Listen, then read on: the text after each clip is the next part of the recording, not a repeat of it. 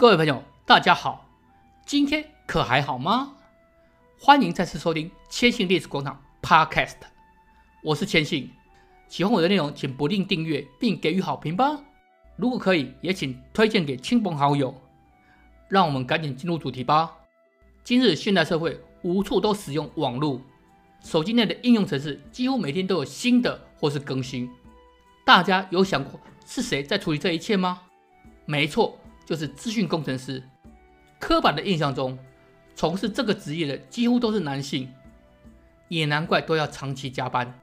但是你知道历史上第一个给计算机写程式的女性是谁吗？这个可能你翻遍所有的教科书或是主流的历史书，可能都找不到答案。因为编撰教科书的人肯定会觉得没有考试的价值。但真的如此吗？在没有 Google 搜寻引擎的时代。想要找到艾达·洛弗莱斯的生平资料，恐怕得要到资讯科学专业的系馆或是分类才有可能找到。但是别误会，这个女士可不是什么阿猫阿狗，放到今天依然可以海放一堆人的。不相信吗？那就听千信继续说下去吧。一八一五年十二月十日，英国一个不平凡的家庭降生一个女婴。为何说不平凡？因为父亲是英国的浪漫诗人，有着“若我再见到你，已事隔经年，我如何贺你？以眼泪或以沉默”，人称拜伦勋爵的诗人拜伦。但是他一见到女婴，就显示出失望的神情，原因就出在他是极度想要儿子的心态。随后，他就用自己的姐姐取名，艾达是拜伦取的，所以全名是。奥古斯塔·艾达·金诺尔，可惜她出生仅一个月就遭逢变故，女婴与母亲安娜贝拉被父亲拜伦赶出家门，不得已回到科比马洛尼的娘家。可这位母亲同样不凡，除了是贵族之外，更有着平行四边形公主的外号，有着超强的逻辑性。女儿的数学思维想要不强也很困难。拜伦更恶劣的还在后面。四月二十一日签署分居协定后，随即离开英国。根据当时的法律，离婚后孩子的抚养权是属于父亲的，但是他压根不想要，只拜托姐姐在艾达有需要时才通知他。拜伦作为诗人不多做讨论，但是作为父亲可说是完全令人唾弃。但聪慧的艾伦，十二岁的时候。就做起想飞的梦想，比莱特兄弟的飞行者一号早了将近八十年。她可不是那种只是做梦的女孩，次年就开始研究翅膀，还比对许多的材质，指油布、缆线、羽毛等，更从鸟类的生理解剖学来计算双翼与身体的正确比例，规划飞行所需要的工具，比方说罗盘。并将设想和计划图表整理成书，成为飞行学。更厉害的是，他梦想是结合蒸汽与飞行艺术学。他的朋友随便找一个出来都能吓死大家。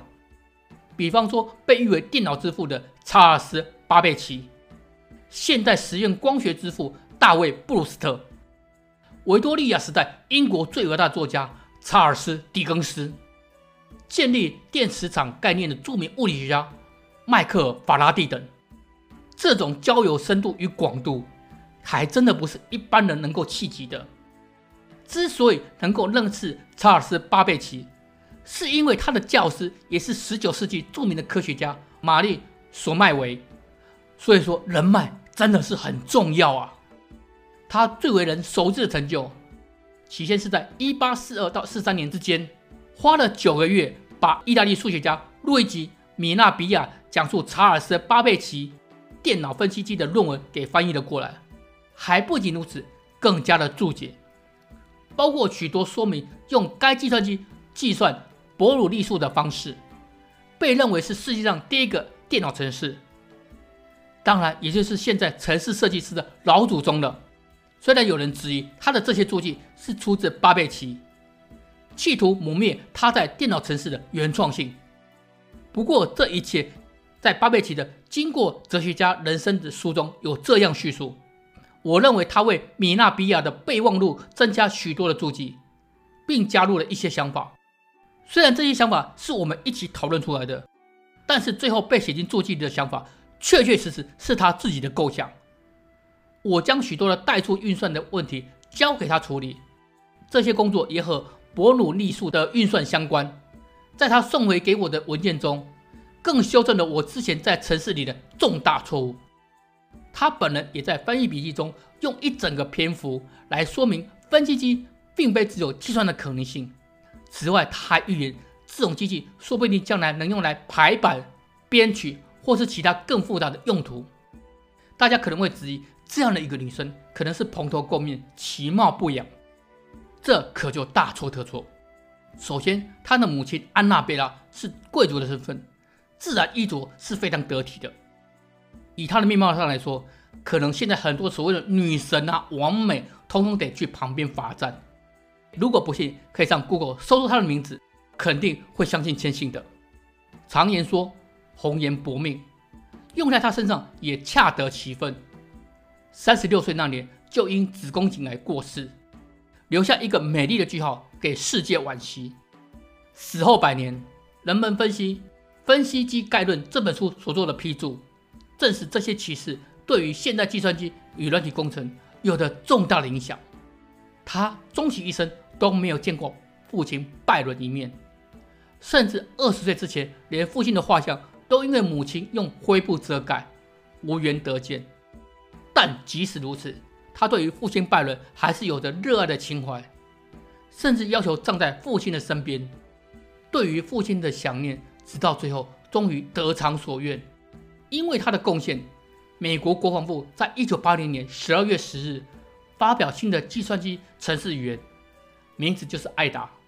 甚至为了纪念他，还以生日设定一个编号 MLSTD 一八一五。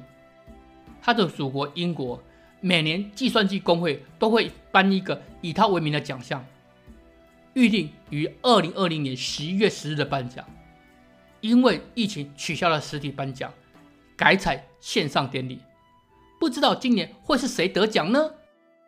如果你喜欢我提供内容，欢迎来到千信的历史广场 kshin 点 co 来看看，希望能和你分享更多更有趣的历史。拜拜。